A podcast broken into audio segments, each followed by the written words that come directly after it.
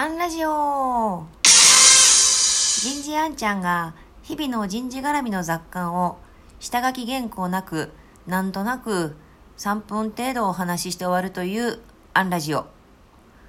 今日は能力はどうやって身につけるのか。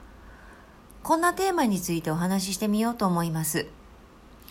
以前企業に勤務していた時にボディービルダーをなさっている方がいらっしゃいました。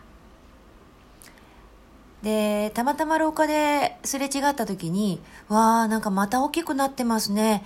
どうやったら人間ってそんなに筋肉が身につくものなんですか？と、立ち話でお聞きしてみたんです。すると、仮に A さんとしますが、A さんはこうおっしゃいました。いや、毎日スポーツジムなんかに行ったらこうにはならないんだよと。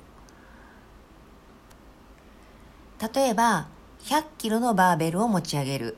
筋肉痛になる。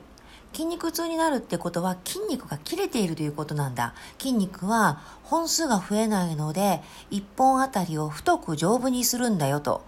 だから、必ずインターバルを取らなければならない。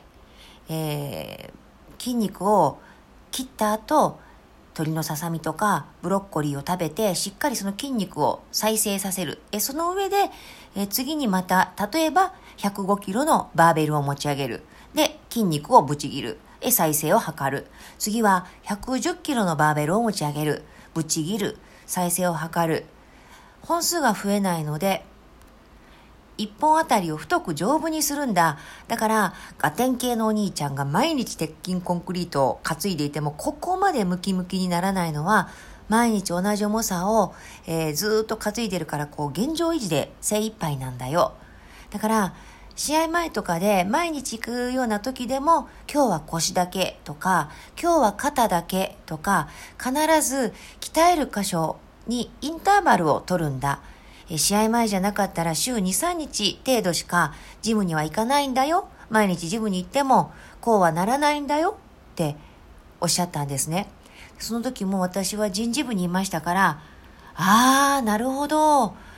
能力と一緒ですねって言葉を返したことを覚えています。能力も全く同じです。40年間同じ仕事をしている限りは、能力は一定。いろんな仕事を通じて、いろんな筋肉、すなわち能力に働きかけていくということ。そして何より、負荷をかけること。あの、急に難しい仕事やっちゃダメですよ。急に200キロのバーベルなんかを持ち上げたら、筋肉の断裂が尋常じゃなくなっちゃうので再生に時間がかかっちゃうんだそうです。ですからちょっと難しいものちょっと難しいものちょっとでも本人にとっては難しいのですから大変なんですけどこれをずっと半年1年積み重ねていってふと振り返ったらあれ？できるようになっている。